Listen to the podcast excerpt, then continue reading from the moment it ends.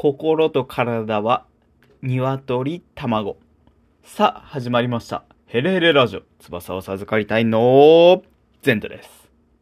心がすっきりしていれば、体もピシッと引き締まる。逆に、正しい食事をとり、体も引き締まっていれば、心もシンプルに磨かれていく。部屋も一緒で、部屋がシンプルなら心もシンプルに磨かれる。そんなことを学んだので、この時感じたことをシェアしたいと思います。第84歩。簡素は質素とは違うんだよ。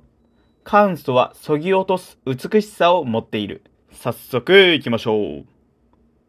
さてさて皆さん、簡素と質素の違いを正しく認識できていますでしょうか？僕はどっちもシンプルという共通点だけで一緒にしていて誤解していたんですけども、これ実は違うんですね。質素というのは地味で控えめな様子という意味で、簡素は無駄を省いた様子という意味なんです。もっと言うと、質素は心の持ち方や方向性を表す考え方だと思っていて、贅沢や浪費を避けて、そもそも無駄なものは持たないという節約や倹約の美学だなと思っています。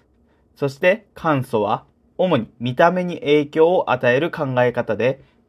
必要最低限のデザインで、本当に大切なものだけに絞る、いわゆる削ぎ落としの美学だなと思っています。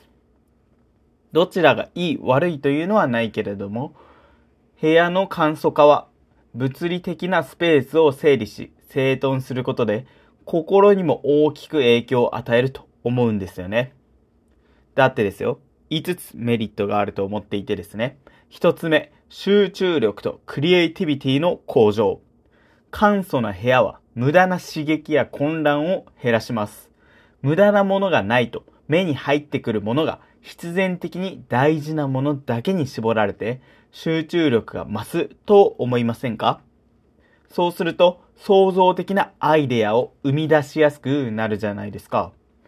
部屋に無駄なものがないことで頭の中も整理されクリエイティブに考えられるというのが部屋を簡素化するメリットの一つです。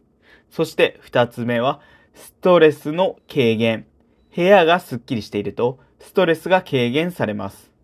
物の整理整頓をすることで探し物や整理整頓に費やす時間とエネルギーが減りストレスフリーな生活ができると思いませんか？また部屋が綺麗であることは精神的な安定感をもたらし、部屋というものが本来持つリラックスできる場所として機能し始めるというのが二つ目のメリットです。そして三つ目、自己認識の向上。自分というものがわかるということなんですけども、部屋の中にあるものは僕ら自身の関心のあることや価値観を反映します。簡素な部屋にしていく時間は、いわゆる自分自身と向き合う時間とも言えるじゃないですか。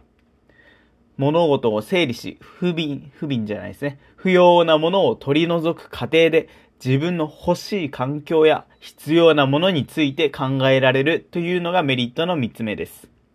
そして4つ目、満足感と幸福感の増加。部屋が簡素であることは必要以上の消費や欲求から解放されることを意味します。物の欲求、物欲に縛られない生活は心に余裕と満足感をもたらし、幸福感を高めてくれます。物に依存しない喜びや充実感を見つけることは、豊かな人生を築く一歩と言えるでしょう。最後5つ目は、環境への配慮。部屋の簡素化は持続可能なライフスタイルをサポートします。不要なものを減らすことは、無駄な資源の使用や廃棄物の削減につながり、地球環境への配慮とつながりま、つながっていきます。仮に引っ越す時も、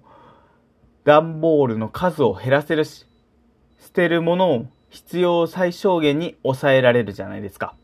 ということで、自分の生活をシンプルにし、環境にも優しい行動をとることは、心の満足感を高めてくれるだけではなく、社会にもいいよということでありました。サステナブルライフがメリットの5つ目でした。ということで、まとめますが、これは極端な言い方ですが、質素は値段やそのものへの、ものへの思いの深さが低いのに対して、簡素は本当に必要なものを見極めて大切にしていく考え方のことだと思います。毎日使うお茶碗一つとっても本当に気に入ったもので揃えることで物理的な空間だけでなく心にも大きな影響を及ぼします。簡素な生活スタイルは